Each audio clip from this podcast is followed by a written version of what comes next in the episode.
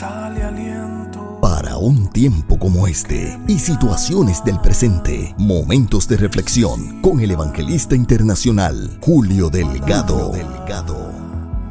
Hay poder Julio Delgado.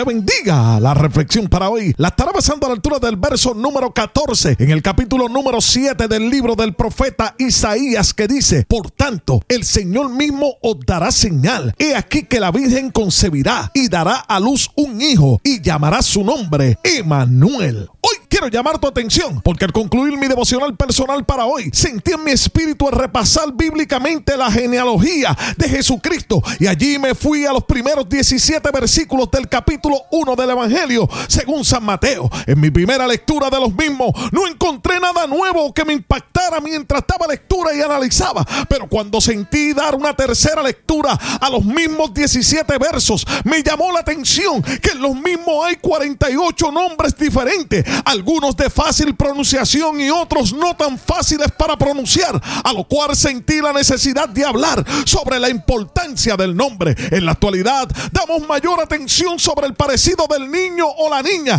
siempre en la búsqueda en especial del parecido no deseado, como la nariz del padre, las orejas del abuelo, la frente del tío, la boca de la abuela y el pelo de la familia materna. Esto sin antes preguntar sobre si el parto fue sin ningún tipo de complicaciones y si la criatura está en buena salud. Ahora, hubo una época que desconocen la generación actual, la era del uso del almanaque pintoresco de Bristol o el almanaque Corazón de Jesús para de allí sacar los nombres que esta generación cataloga de raros, absurdos o incluso ridículos. Nombres como Saturnino, Eustaquio, Arquelio, Dionisio, Simplicio, Artemio, Anastasia, Urbano, Fulgencio, Remigio, Severo, Aniceto y Pancracio son solo algunos de esos que ya no se escuchan por evitarle a nuestros hijos, pero los que utilizamos actualmente, ni los mismos padres después de inscribir la criatura se acuerdan cómo se deletrea el mismo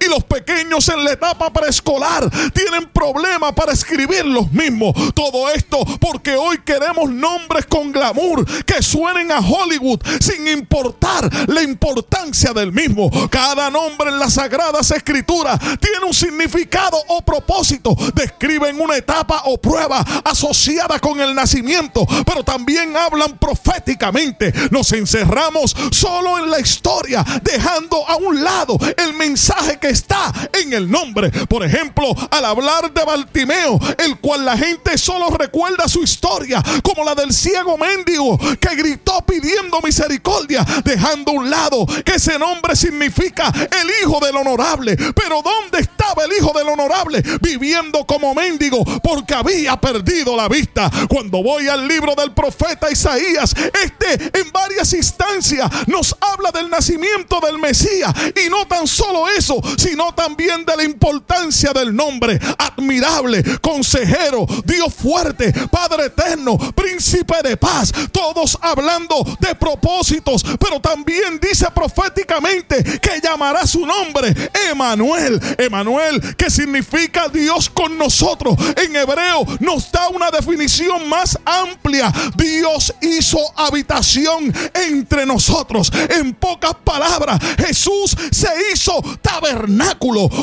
Hombre de Dios que me escuchas y mujer de Dios que analizas esta reflexión, más que tener los nombres como una de las piezas de lo que es identidad, debemos tener presente la importancia del mismo, porque con él bendecimos o maldecimos, hablamos de victoria o hablamos de derrota, pero también atestiguamos de cómo Dios ha obrado a nuestro favor, de cómo Dios se ha manifestado en tuyo como en favor mío.